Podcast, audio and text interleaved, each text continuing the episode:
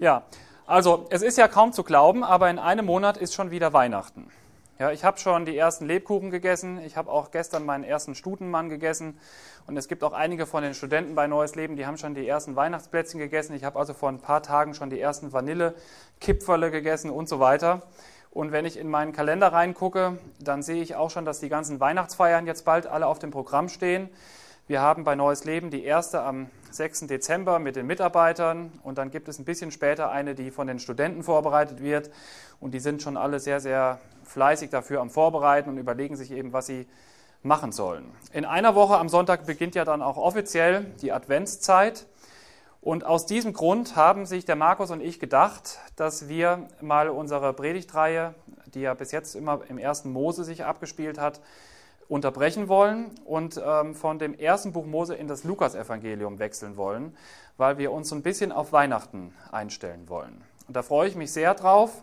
Ich habe also heute ähm, die Gelegenheit, und da freue ich mich wirklich drauf, die erste Weihnachtspredigt für dieses Jahr zu halten, dass wir uns einfach darauf vorbereiten, dass Jesus für uns gekommen ist, dass wir uns daran erinnern können und dass wir auch im Lukasevangelium eben sehen können, wie Gott das alles vorbereitet hat. Ich bitte euch, also diejenigen, die eine Bibel dabei haben, aufzuschlagen im Lukasevangelium das erste Kapitel.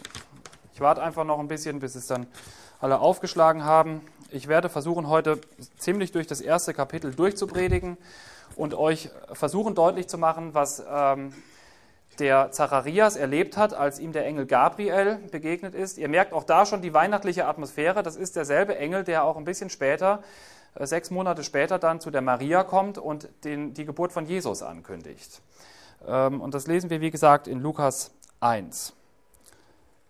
Ich fange einfach mal an, indem ich euch ein bisschen in die Zeit mit versuche reinzunehmen, in der das, in der das sich abspielt. Ich habe euch hier mal eine Rekonstruktion mitgebracht von dem Tempel in Jerusalem. Dieser Tempel wurde erbaut von dem Herodes dem Großen. Wenn ihr mal in eure Bibel reinguckt, wird er auch in Vers 5 genannt. Da steht ja drin zu der Zeit des Herodes, des Königs von Judäa. Ja, das ist die Zeitangabe. Wir wissen aus anderen Quellen, dass der Herodes regiert hat in ähm, Israel von 37 vor Christus bis 4 vor Christus. Das heißt, wir befinden uns in etwa ja, ganz kurz vor der Jahrhundertwende. Ja, ich will mal sagen, vielleicht so 6 bis 5 vor Christus hat sich das abgespielt, was ich, worüber ich heute Abend gerne predigen würde. Ich habe euch hier den Schauplatz mal mitgebracht, diese Rekonstruktion. Ihr seht den Tempel in Jerusalem. Ihr seht, da gibt es einige Vorhöfe. Da will ich jetzt nicht im Detail drauf eingehen. Es gibt einen Vorhof der Heiden, da durften also nur Nicht-Israeliten rein. Dann gibt es auch einen Vorhof für Frauen. Und dann gibt es eben dieses eigentliche Tempelgebäude, das ihr da auch seht. Und dieses Tempelgebäude lässt sich wieder unterteilen in ein sogenanntes Heiliges, in, in das Heilige und in das Allerheiligste. Und diese beiden Räume waren mit einem Vorhang ähm, also getrennt. Und heute die Begebenheit, über die ich heute predigen werde, die spielt sich in dem Heiligen ab in dem Tempel von Jerusalem. Ich stelle euch jetzt als nächstes mal den Haupt, die Hauptperson vor oder eine der beiden Hauptpersonen. Das ist der Zacharias. Wir lesen in Vers 5, dass der Zacharias ein Priester von der Ordnung Abia war ähm, und, sein, und seine Frau war auch aus dem Geschlecht Aaron und hieß Elisabeth. Ich habe euch hier einfach mal so ein Bild mitgebracht, das fand ich so ganz deutlich.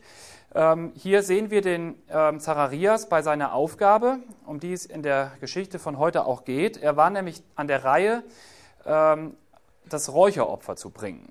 Ja, ihr seht hier so einen Räucheraltar und darauf ist ein sogenanntes Räucheropfer. Das heißt, da hat man wohlriechende Düfte geopfert. Ja, da wurden keine Tiere geopfert, sondern zum Beispiel Weihrauch wurde da geopfert. Und der Zacharias war jetzt ausgewählt worden, um dieses Opfer zu bringen. Ja, ich gehe auch gleich noch ein bisschen näher darauf ein, was man über das Räucheropfer sagen kann. Erst möchte ich noch auf Folgendes eingehen. Ihr seht, in Vers 5 wird eben auch die Frau von ähm, Zacharias genannt, die Elisabeth. Und dann heißt es in Vers 6, sie waren aber alle beide fromm vor Gott und lebten in allen Geboten und Satzungen des Herrn untadelig. Ja, wir haben es also hier mit einem vorbildlichen Ehepaar zu tun. Ja, der Elisabeth stand in Gottes Dienst, äh, der Zacharias stand in Gottes Dienst und auch seine Frau war eine fromme Frau. Und hier wird eben ausdrücklich gesagt, die sind beide vor Gott, haben sie gelebt fromm und haben nach den Geboten sich gerichtet und haben untadelig gelebt. Das heißt bestimmt nicht, dass die beiden sündlos waren. Ja, so einen Menschen gibt es nicht. Das heißt aber schon, dass sie ein Leben geführt haben, das Gott gefallen hat. Ja? Und ich finde es auch so schön, dass dieses Ehepaar das zusammen gemacht hat. Und da möchte ich auch eine kleine Ermutigung schon für euch reinpacken, ähm, dass das auch euer Ziel sein sollte, wenn ihr später mal an Partnerschaft oder jetzt auch schon denkt oder an eure Ehen. Wie schön wäre das doch, wenn ihr auch einen Partner, das heißt einen Mann oder eine Frau habt, wo über beide dann gesagt werden könnte, dass ihr fromm lebt und euch nach den Geboten Gottes richten wollt. Es wird sehr schwer, wenn das nur von einem Teil ausgeht. Hier bei den beiden war das eben bei beiden persönlich der Fall. Jetzt haben die beiden aber ein Problem. Und das möchte ich vorlesen, das ist in Vers 7 genannt. Da steht drin, sie hatten kein Kind, denn Elisabeth war unfruchtbar und beide waren hoch betagt. Ja, die beiden waren also schon so alt, dass die Elisabeth zu alt war, um noch ein Kind zu bekommen. Ja, das war damals schon genau, wie das auch heute ist.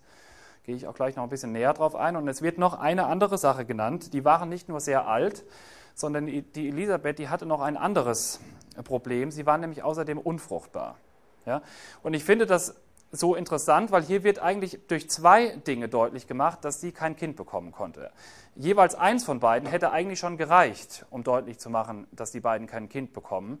Aber um deutlich zu machen, wie aussichtslos die Situation war, wird hier in der Bibel eben werden diese beiden Dinge genannt. Ja, sie waren hoch betagt. Wenn man das Wort wörtlich übersetzt, steht da drin, sie waren fortgeschritten in Jahren. Aber ich finde es schön, wie der Luther das hier übersetzt hat. Sie waren hoch betagt und die Elisabeth war eben außerdem unfruchtbar. Jetzt ein bisschen näher zum Elisabeth, äh, zum, zum Zacharias. Es begab sich, in Vers 8 steht das drin, als Zacharias den Priesterdienst vor Gott versah, da seine Ordnung an der Reihe war, dass ihm nach dem Brauch der Priesterschaft das Los traf, das Räucheropfer darzubringen, und er ging in den Tempel des Herrn. Jetzt kommen wir also zu diesem Räucheropfer.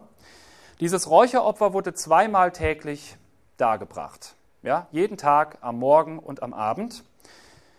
Ich habe eben schon gesagt, das hat sich alles in dem sogenannten Heiligen abgespielt, das heißt in dem Vorhang, bevor man dann ins Allerheiligste gegangen wäre. Ja, da durfte jetzt der, der Zacharias in dem Fall nicht rein. Da stand in diesem Heiligen ein goldener Räucheraltar und auf diesem Räucheraltar wurden eben diese, diese Düfte dann geopfert. Ja, zum Beispiel Weihrauch. Man kann aus Quellen, die ein bisschen später sind als das Neue Testament, kann man auch herausschließen, dass jeder Priester in seinem ganzen Leben das nur ein einziges Mal machen durfte. Ja, das steht jetzt hier nicht im Neuen Testament drin, da gibt es aber andere sogenannte rabbinische Quellen, ja, da steht drin, dass eben jeder Priester in seinem Leben das nur einmal machen durfte. Ja, ich will es mal so ausdrücken, als der Zacharias hier im Tempel stand und das Räucheropfer darbringt, da war er sozusagen auf dem absoluten Höhepunkt seiner Priesterkarriere. Ja, das ist das, wo, sich, wo jeder Priester darauf zufiebert. Ja, wenn man diesen Beruf hat, dass das einmal dieser, dieses Ereignis im Leben ist, dass man eben dieses Räucheropfer darbringen kann. Da gehe ich aber gleich auch noch ein bisschen näher drauf ein, was das auch für unsere Geschichte zu bedeuten hat. Jetzt komme ich zu Vers 10. Da steht drin, dass das Volk oder die ganze Menge des Volkes stand draußen und betete zur Stunde des Räucheropfers.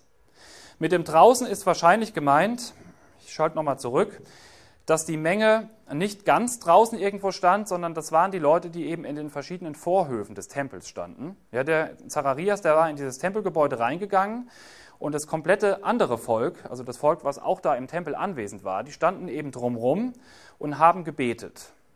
Ja, daran kann man auch sehen, dass die Zeit des Opfers gleichzeitig auch noch die Zeit des Gebets war.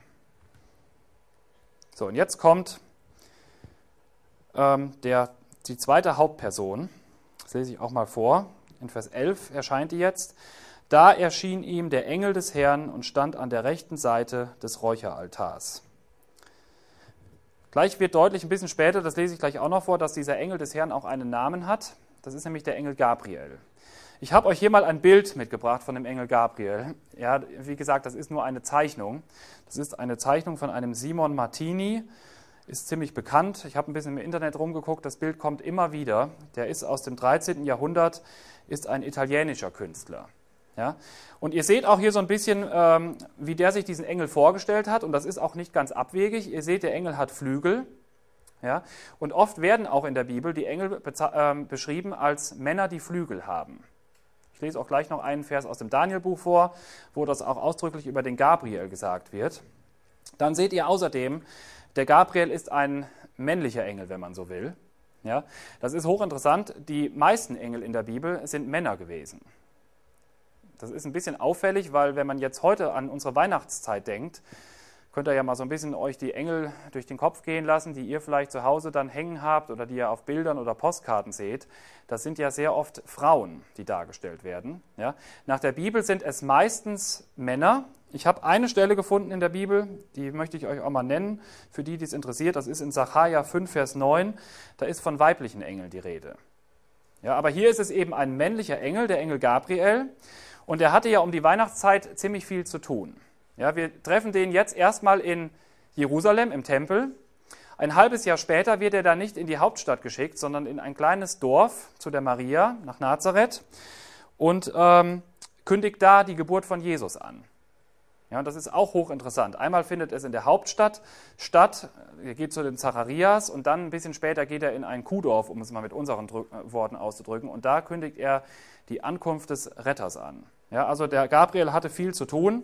Den gab es auch schon zur Zeit des Alten Testaments. Das werde ich euch gleich auch noch vorlesen. Im Danielbuch wird er auch ausdrücklich genannt. Ja, und das ist einer der wenigen Engel. Es gibt noch den Michael in der Bibel. Das sind die beiden Engel, die auch einen Namen haben, die namentlich erwähnt sind. Ich möchte es auch ganz ausdrücklich sagen, dass ich an die Existenz von dem Gabriel und auch von den ganzen anderen Engeln glaube. Ja, an Weihnachten, da kann das oft so ein bisschen kitschig rüberkommen, wenn man dann die Engel sieht auf den Postkarten und in den Geschäften. Und viele Leute denken wahrscheinlich auch, ja, das ist eine schöne Vorstellung, diese Engel. Aber viele Leute rechnen überhaupt nicht mehr damit, dass das ja eine Realität ist. Ja, und ich möchte einfach ausdrücklich auch sagen, auch wenn wir gleich uns die Geschichte ansehen, dass das für mich kein Märchenbuch ist und keine Märchengeschichte, sondern dass ich wirklich davon ausgehe, dass es den Engel Gabriel gibt. Ja, und dass Gott durch diesen Engel Gabriel wirklich zu dem Zacharias gesprochen hat. Ja, ich komme gleich noch ein bisschen, gehe ich noch näher auf den Engel Gabriel ein. So viel soll es jetzt erstmal sein. Ich habe euch jetzt mal die Begegnung ähm, in einem Bild mitgebracht. Ja, ich weiß nicht, wie man sich das genau vorstellen kann. Ich fand das so ganz eindrücklich, dieses Bild. Ich lese euch das auch mal vor. Vers 12. Und als Zacharias ihn sah, erschrak er und es kam Furcht über ihn. Ja, auf einmal taucht eben der Engel Gabriel in dem Heiligen hier auf, neben Zacharias. Und ähm, ich denke, es ist sehr verständlich, dass der Zacharias erstmal Angst bekommt. Ja? Ich denke, mir ging es nicht anders. Ich meine, ich rechne mit der Existenz von Engeln, aber wenn plötzlich einer neben mir steht ja, und der so leuchtet, wenn es denn so gewesen ist, ja, dann denke ich, ist es eine normale Reaktion, dass man erstmal Angst hat vor diesem Engel. Und deswegen finde ich es so schön, was dann im nächsten Vers steht. Es fängt nämlich der Engel an zu sprechen und er benutzt Worte, die finden sich immer wieder in der Bibel und die werden auch oft von Engeln gesprochen und auch in der Weihnachtsgeschichte, wenn ihr euch mal daran erinnert, kommen diese Worte auch vor. Da sagt nämlich der Engel, in Vers 13 heißt es, aber der Engel sprach zu ihm, fürchte dich nicht, Zacharias. Ja, der Engel beruhigt ihn also, der Gabriel, und sagt, du brauchst keine Angst zu haben, du brauchst dich nicht zu fürchten, ich bin nicht hier, um dir irgendwie zu schaden, ich habe ganz im Gegenteil eine gute Nachricht für dich. Ich möchte euch jetzt mal am Stück vorlesen, was der Engel, äh, was der Gabriel dem Zacharias weitergibt und möchte dann den Schwerpunkt meiner Predigt darauf legen, wie der Zacharias auf diese Botschaft reagiert. Also ich lese euch jetzt mal am Stück vor, könnt auch gerne mitlesen in euren Bibeln, die Verse 13 bis 17.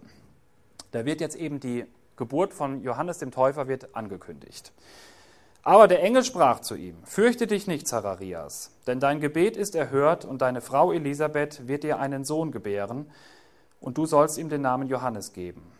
Und du wirst Freude und Wonne haben und viele werden sich über seine Geburt freuen. Denn er wird groß sein vor dem Herrn.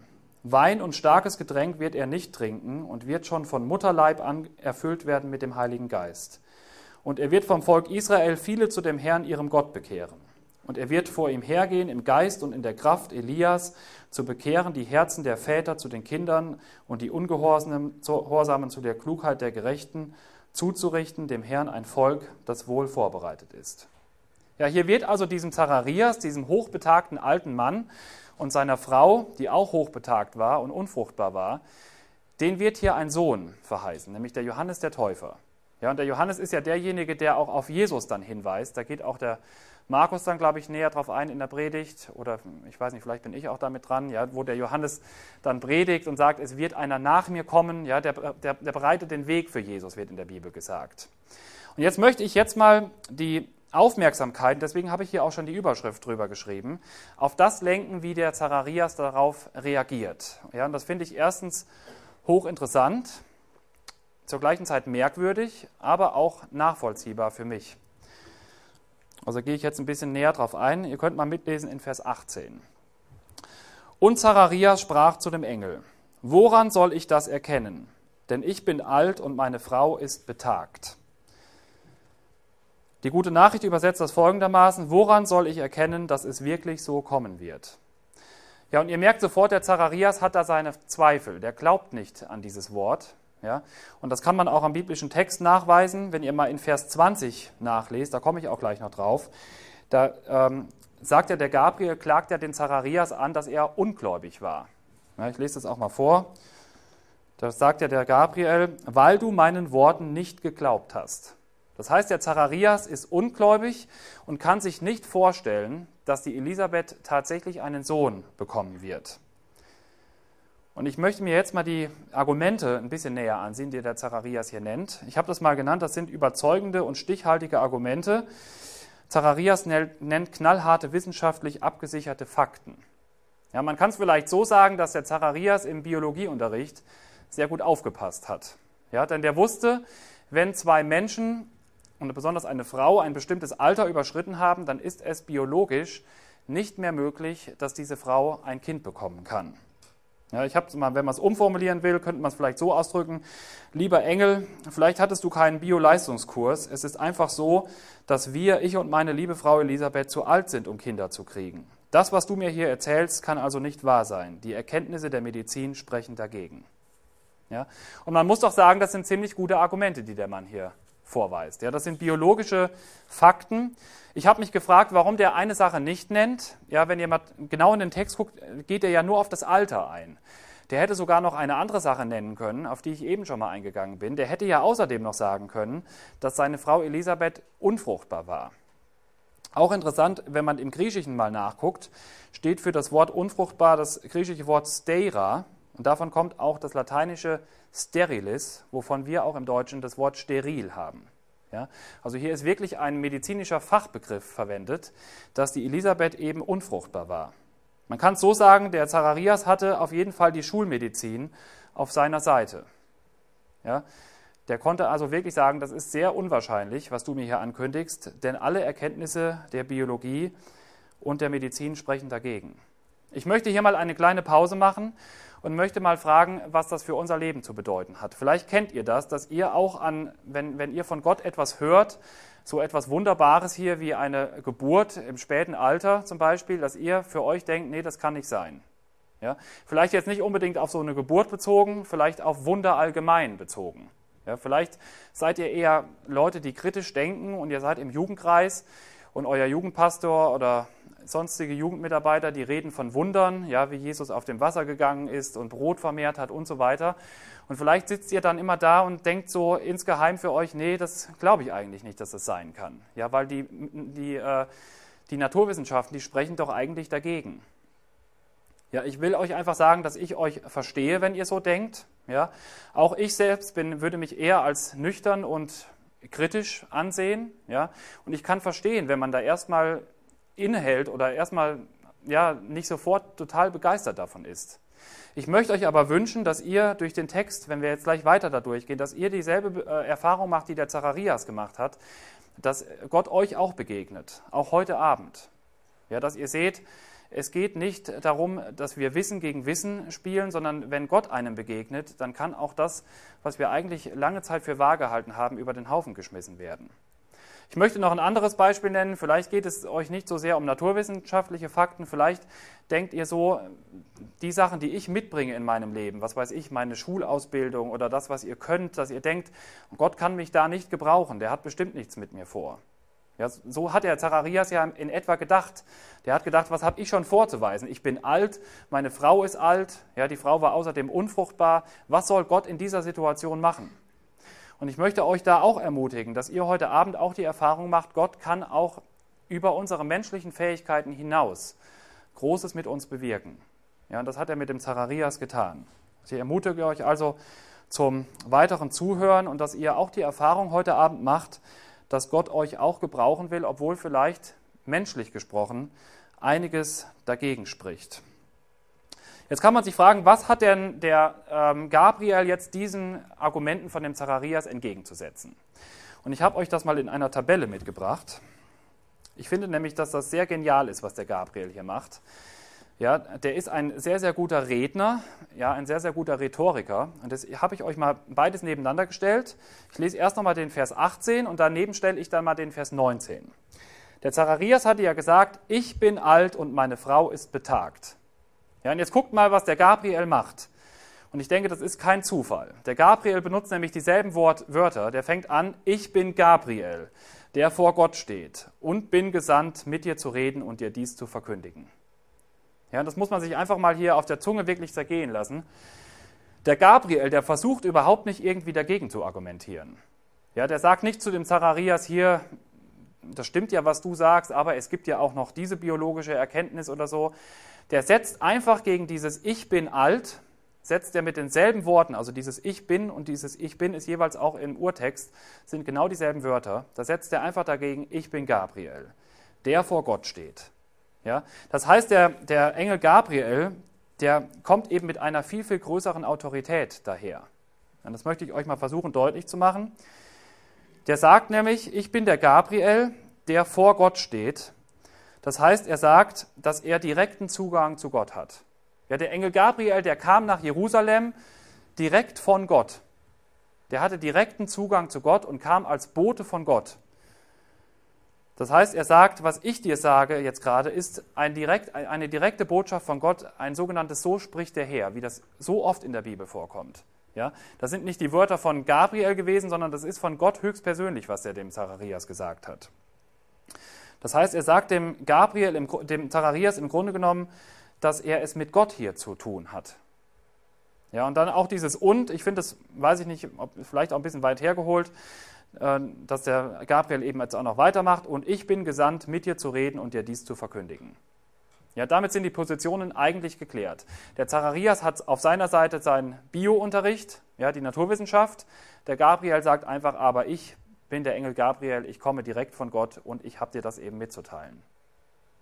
Ja, und jetzt wird es nämlich interessant. Jetzt sehen wir nämlich, dass das eine völlig neue Dimension bekommt. Und ich möchte euch das versuchen, einfach mal ein bisschen deutlich zu machen, wer Gott ist, von dem der Gabriel da kommt.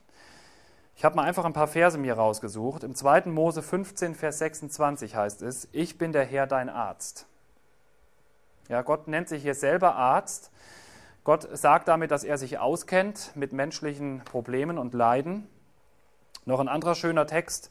Ich fand auch gut, dass der eben schon vorgelesen wurde in der Lobpreiszeit. Das passt insofern ganz gut aus Psalm 139. Gabriel kommt von dem, der Nieren bereitet und Menschen im Mutterleib bildet. In 1. Mose 1, Vers 27 ist von Gott die Rede, der den Menschen geschaffen hat. Das heißt, um das mal auf Elisabeth und Zacharias anzuwenden, der Gabriel kommt von einem Gott, der jeden einzelnen Winkel dieser beiden alten Menschen kennt, der die beiden geschaffen hat, der die Körper kennt, der weiß, wie es zugeht, der auch genau weiß, was unfruchtbar heißt, was Alter heißt, Wer sollte das wissen, wenn nicht Gott? Ja, das ist derjenige, der sich selber als Arzt bezeichnet. Und ich denke, jetzt dürfte spätestens klar sein, wer hier in dieser, ich, ich will es mal eine Konfliktsituation nennen. Ja, die beiden treten sich gegenüber, jeder hat seine Argumente, aber ich denke doch, dass der Engel Gabriel die viel besseren Argumente hat. Ja, der braucht sich nicht auf irgendwelche biologischen Fakten zu berufen. Der sagt ganz einfach, ich komme von dem, der euch sowieso geschaffen hat, der euch besser kennt als jeder andere. Und dieser Gott, der hat euch etwas mitzuteilen. Ja, ich habe mich gefragt, oder so bei der Vorbereitung habe ich mich gefragt, wieso hat der Zacharias überhaupt noch diese Zweifel? Ja, da kommt doch schon ein Engel zu ihm. Das ist doch schon, ich meine, wenn zu mir ein Engel kommt, und der Zacharias hatte ja auch Angst vor dem Engel, der hat ja schon gemerkt, da ist irgendwas Übernatürliches. Ich habe mich gefragt, warum ist der Zacharias dann auch nicht, warum geht er nicht auch noch diesen Schritt weiter und glaubt dann auch dem, was der Engel sagt? Ja, ich habe darauf keine Antwort gefunden. Aber ich habe bei mir festgestellt im Leben, dass ich oft genauso bin. Ich weiß, dass ich es mit Gott zu tun habe, der alles kann. Ja, theoretisch weiß ich das alles. Und wie oft zweifle ich trotzdem an diesem Gott? Ja, dass ich trotzdem mich nicht auf sein Wort verlasse, auf Zusagen, die er mir gegeben hat. Das heißt, hier ist ein Gott, für den das überhaupt kein Problem ist, dass diese alten Leute wirklich hoch betagt sind. Ja?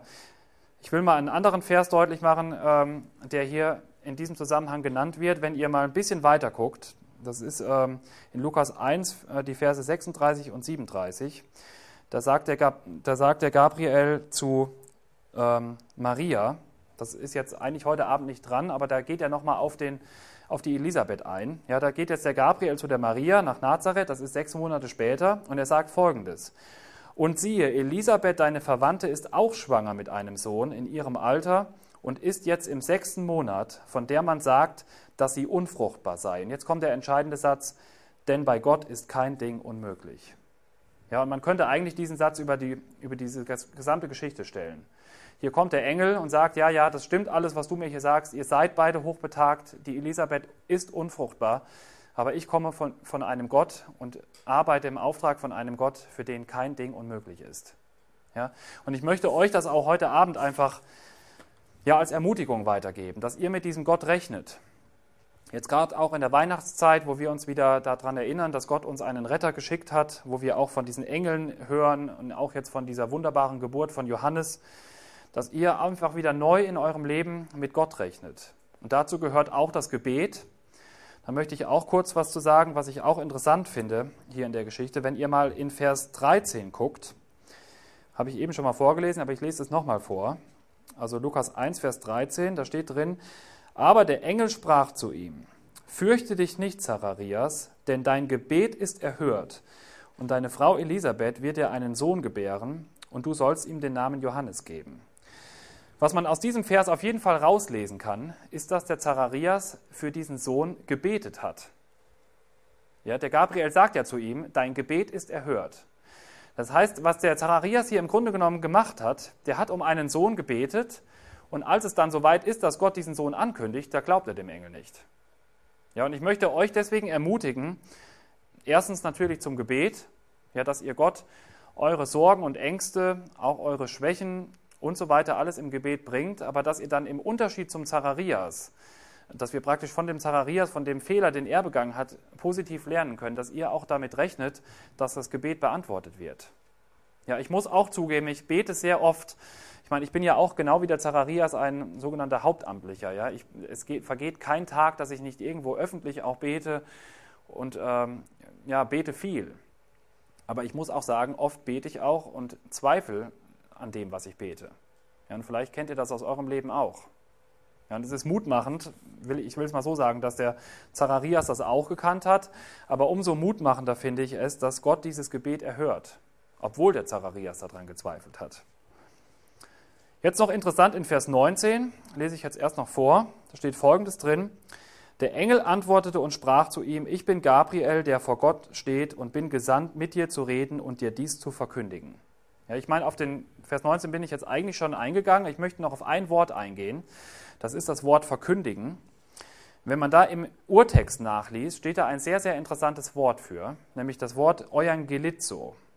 Und in diesem Wort Euangelizo steckt das Wort Evangelion drin, also Evangelium. Das heißt, was der Engel hier im Grunde genommen macht, er macht dem Zacharias deutlich, dass das, was er verkündet, Evangelium ist. Ja, das ist die frohe Botschaft. Und ich habe mich mal gefragt, inwiefern ist das denn die frohe Botschaft? Und ich möchte mal zwei Antworten geben. Es ist erstens eine frohe Botschaft, die ganz persönlich für Zacharias und Elisabeth gilt. Ja, und das steht ja auch im Text drin, finde ich so schön, wie das hier ausgedrückt ist. Guckt mal in Vers 14, da steht drin, dass der Zacharias Freude und Wonne haben wird. Ja, das kann man sich wirklich vorstellen. Ein alter Mann bekommt endlich ein Kind. Was muss der für eine Freude und eine Wonne gehabt haben? Was muss der glücklich gewesen sein? Einfach über seinen Sohn, als Sohn. Ja? Das war also eine frohe Botschaft für ihn. Ich denke, es geht aber noch weiter. Und ich lese mal Vers 14 vor, nochmal vor, da steht drin, du wirst Freude und Wonne haben und viele werden sich über seine Geburt, Geburt freuen. Ja, hier ist von vielen die Rede. Und ich denke, ich kann so weit gehen, dass ich sage, damit ist die ganze Menschheit gemeint. Ja, das ist ein Evangelium, das allen gilt. Gott macht hier deutlich, es geht weiter in der Heilsgeschichte. Gott hat was vor. Er schickt den Johannes, der wiederum nur ein Vorläufer für Jesus ist und darüber werden sich viele freuen. Das heißt, hier ist schon vom göttlichen Heil die Rede, von der rettenden Botschaft. Ja? Und ähm, ich finde gut, was Gerhard Meyer gesagt hat. Er sagt zu dieser Geschichte, wir treten also in die Zeit des Evangeliums ein. Mit dieser Geschichte hier mit Zacharias. Ja? Wir treten in die Weihnachtszeit erstens ein, aber wir treten auch schon in die Zeit des Evangeliums ein. Hier ist das Wort Evangelium ausdrücklich erwähnt. Ich komme zum zweiten Punkt. Ich habe also den ersten genannt, der Zweifel des Zacharias. Ich möchte den zweiten mal nennen, das Zeichen für Zacharias. Ich mache also jetzt weiter in Vers 20, lese euch das erst vor. Jetzt gibt nämlich der Engel Gabriel dem Zacharias ein Zeichen. Und siehe, du wirst stumm werden und nicht reden können bis zu dem Tag, an dem dies geschehen wird, weil du meinen Worten nicht geglaubt hast, die erfüllt werden sollen zu ihrer Zeit. Das ist auch wieder ein Wunder. Ja, der Gabriel sagte dem Zacharias voraus, du wirst stumm sein, bis die Geburt von dem Johannes dann tatsächlich eingetreten ist. Und ich möchte versuchen, jetzt deutlich zu machen, was das heißt, dass der Zacharias stumm wird. Was man erstmal sagen kann, eigentlich hätte der Zacharias wissen können, dass Gott kein Ding unmöglich ist. Ich habe mal euch ein paar Stellen aus der Bibel rausgesucht, wo Gott schon vor dem Zacharias und der Elisabeth auch schon unfruchtbaren und alten Frauen und Männern ein Kind geschenkt hat. Das erste, worauf ich euch mal eure Aufmerksamkeit lenken will, ist in 1. Ähm, Mose 21, Vers 2 steht folgendes drin: Und Sarah ward schwanger und gebar dem Abraham in seinem Alter einen Sohn um die Zeit, von der Gott zu ihm geredet hatte. Dann außerdem in Richter 13 ist von Simsons Mutter die Rede, die war auch unfruchtbar und bekommt dann eben den Simson. Und im ersten Samuel-Buch ist von der Hannah die Rede, die auch unfruchtbar ist und die dann den Samuel bekommt. Das heißt, der Zacharias, und ich denke mal besonders als Priester, der kannte doch diese Geschichten im Alten Testament. Ja? Der hätte doch wissen können, dass Gott so etwas macht, dass für Gott kein Ding unmöglich ist. Und trotzdem hat er daran nicht geglaubt. Und als Strafe dafür, so kann man es vielleicht, ja, es ist schon eine Strafe, aber es ist auch gleich noch mehr, da gehe ich gleich noch drauf ein. Als Strafe dafür sagt eben der Engel, wirst du stumm werden. Ja, weil du mir nicht geglaubt hast, sollst du jetzt stumm werden. Und jetzt ist aber in Vers 24, ist jetzt praktisch das Happy End. Das lese ich mal vor. Nach diesen Tagen wurde seine Frau Elisabeth schwanger und hielt sich fünf Monate verborgen und sprach. Ja, hier lesen wir wortwörtlich, dass die Elisabeth schwanger wird. Das heißt, das Wunder hat sich tatsächlich ereignet. Ja, ich habe euch mal einen, einen Kommentar mitgebracht. Es gibt ein Buch, das heißt Bibelblatt. Ich weiß nicht, wer das kennt. Da sind die biblischen Geschichten so als Bildzeitungsberichte verpackt. Ich will euch mal vorlesen, wie die das ausdrücken. Fand ich so ganz witzig. witzig. Es ist ein Wunder, sagte sie. Und damit ist die Elisabeth gemeint jetzt in diesem Zeitungsbericht. Eigentlich sind es zwei. Denn nicht nur bin ich schwanger geworden, sondern Gott hat meinen Mann auch mit Stummheit geschlagen. Ich kann es kaum glauben, dass mir Gott meine beiden Herzenswünsche gleichzeitig erfüllt hat. Ja, fand ich so ganz witzig. Es ist ein Wunder. Und es ist auch von, vom biblischen Bericht her, ist beides ein Wunder. Sowohl die Schwangerschaft ist ein Wunder und auch diese Stummheit ist auch ein göttliches Wunder. Ja? Aber die Frage ist, was steckt denn hier eigentlich für eine Lektion drin in dieser Stummheit? Ja, und ich hoffe, dass ich das deutlich machen kann. Ich hoffe auch, dass ich, dass ich da nicht zu weit gehe. Ja, aber ich denke, dass es auch kein Zufall ist, diese Stummheit, und dass die uns auch noch etwas Näheres lehren will. Ich hole mal ein bisschen weiter aus. Der Zacharias war ein Priester. Ja, das hatte ich am Anfang auch schon gesagt. Er war also ein Nachkomme von Aaron. Auch seine Frau Elisabeth, wird ausdrücklich gesagt, ist auch eine Nachkommin von Aaron. Sie kommt also auch aus einer Priesterfamilie. Und dieser Zacharias wird uns ja hier ich gehe nochmal zurück zu diesem Bild. Als er dieses hier tut am Räucheraltar, ist er praktisch auf dem Höhepunkt seiner Priesterkarriere. Ja, einmal im Leben, wenn denn die Quellen stimmen, durfte ein Priester das tun. Ja, der ist auf dem Höhepunkt seiner Karriere und auf diesem Höhepunkt wird der Priester stumm. Und ähm, da kann man eine Lektion rausziehen. Ich lese euch mal vor, was nachher über den Johannes erwähnt wird. Das steht in Lukas 3, die Verse 3 bis 4. Da kommen wir auch noch in der extra Predigt zu, aber ich lese das jetzt schon mal vor. Und er, da ist von Johannes dem Täufer eben die Rede, kam in die ganze Gegend um den Jordan und predigte die Taufe der Buße zur Vergebung der Sünden, wie geschrieben, steht im Buch der Reden des Propheten Jesaja. Es ist eine Stimme eines Predigers in der Wüste. Bereitet dem Herrn bereitet den Weg des Herrn und macht seine Steige eben. Hier ist von der Stimme die Rede. Ja, also von, die Stimme von Johannes kündigt Jesus an. Und dagegen kann man sagen, sein Vater hat keine Stimme mehr. Der ist stumm geworden. Ich habe in einem Kommentar von dem Fritz Rienecker Folgendes gelesen und das finde ich eigentlich nachvollziehbar. Der hat geschrieben, das Stummsein des Zacharias macht aber auch die heilsgeschichtliche Seite deutlich. Wo die Stimme des Predigers in der Wüste angekündigt wird, verstummt das Priestertum des Alten Testaments. Ja, und ich denke, dass, da geht er nicht zu weit. Ihr müsst euch das so vorstellen, hier dieser Priester, der gerade ein, ein Räucheropfer darbringt im Tempel, der verstummt. Ja, Im Grunde genommen macht Gott damit deutlich hier, der Priester hat jetzt, ich will es mal salopp ausdrücken, der hat jetzt hier erstmal nichts mehr zu sagen. Weil gleichzeitig wird nämlich Jesus angekündigt. Ja, und der Johannes ruft eben mit einer Stimme in der Wüste, kündigt er das an. Und ihr habt bestimmt schon davon gehört, dass man das auch aus der restlichen Bibel so rauslesen kann, dass die Priesterschaft und alles, was die Priester getan haben im Alten Testament, dass das durch Jesus erfüllt wurde. Und darauf möchte ich noch eingehen, weil das sehr, sehr wichtig ist für uns, dass wir das verstehen. Ja, die, die Priester, zum Beispiel jetzt dieses Räucheropfer, es gab auch andere Opfer, es gab Tieropfer, ja, Im Grunde genommen kann man sagen, dass diese ganzen Opfer dazu gedacht waren, Sünden wegzunehmen. Ja, die Israeliten haben geopfert, weil sie eben gedacht haben, wenn, wir, wenn, ein, wenn das Blut fließt von einem Opfertier, dann haben wir dadurch Vergebung der Sünden.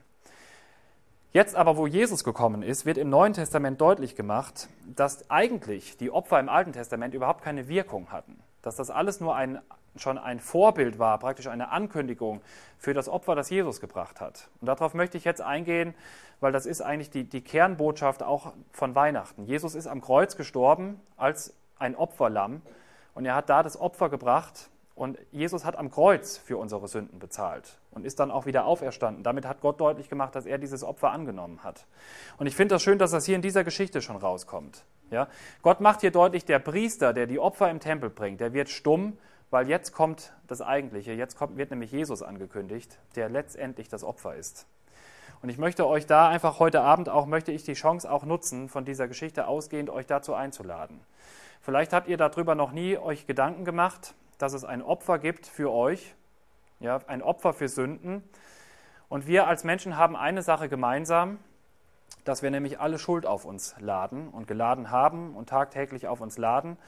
Die Leute, die bei, der, bei, der, ähm, bei den Texten über Noah dabei waren, die haben das auch sehr deutlich mitbekommen. Ja, da muss Gott ein ganzes, eine ganze Menschheit vernichten, weil sie so schuldig ist und so böse ist.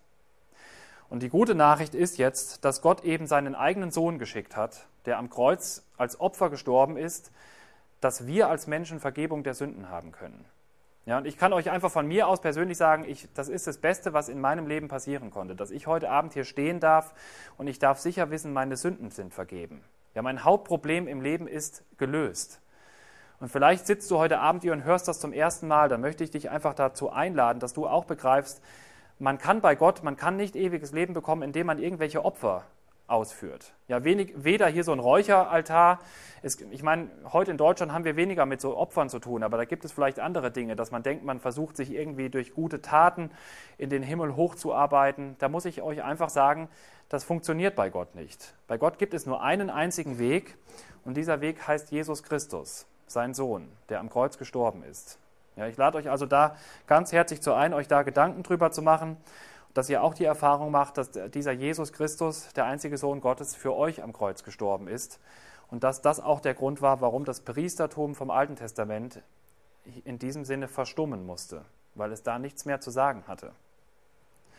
Ja, aber das Happy End in der Geschichte ist eben, dass ähm, der Johannes dann geboren wird. Da möchte ich nicht zu viel vorwegnehmen, weil der Markus dann nächste Woche darüber predigt. Ja.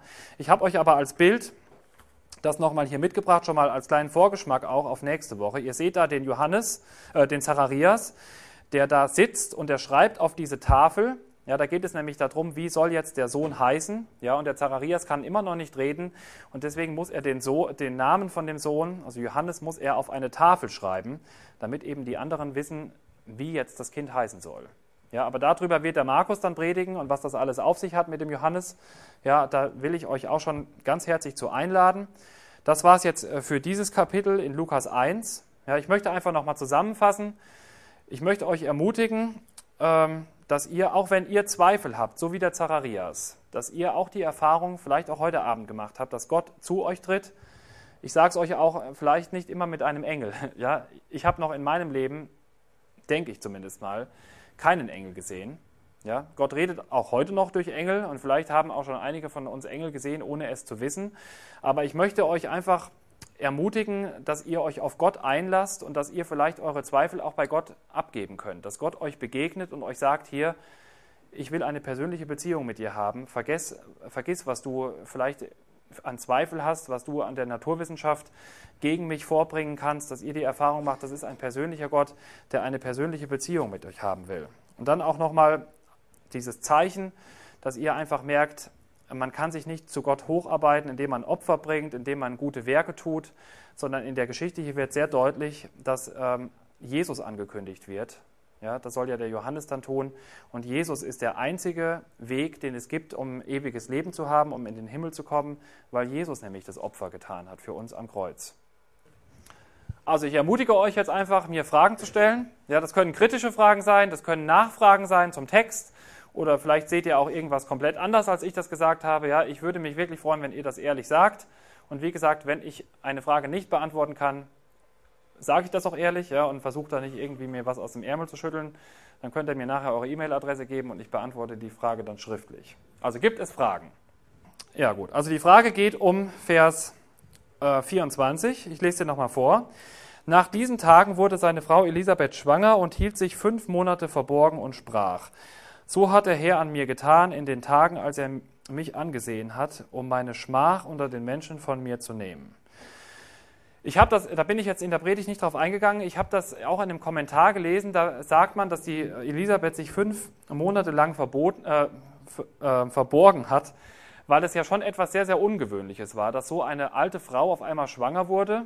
Und es gibt Ausleger, die sagen, dass die Elisabeth noch sicher sein wollte, dass sie erst praktisch das noch abgewartet hat, bis die Maria dann auch schwanger war. Ja, und da gibt es ja diese schöne Geschichte, da gehen wir auch noch in den Predigten drauf ein, wo die beiden Frauen sich dann treffen.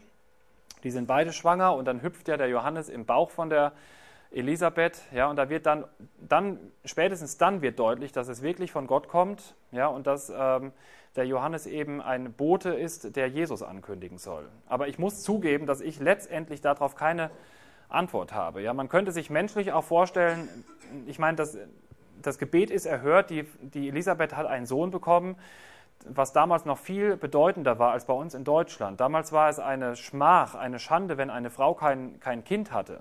Ja? Und das Beste war eben, wenn man einen Sohn hatte, weil der konnte dann auch die Familie weiter fortführen. Ich hätte mir auch vorstellen können, dass das Erste, was sie macht, laut jubelnd rausrennt und allen erzählt, ich bin schwanger. Ja? Ich weiß es nicht. Aber ich kann noch mal vielleicht andere Kommentare auch mir ansehen und vielleicht finde ich doch noch eine Antwort, die dich auch ein bisschen mehr befriedigt. Aber das, das ist jetzt mal so meine Antwort. Ja, vielleicht wollte sie, war sie immer noch zögerlich und hat gesagt, ich will jetzt mal abwarten, ob das wirklich auch alles von Gott kommt. Ja, aber letztendlich weiß ich nicht, warum sie sich fünf Monate verborgen hielt.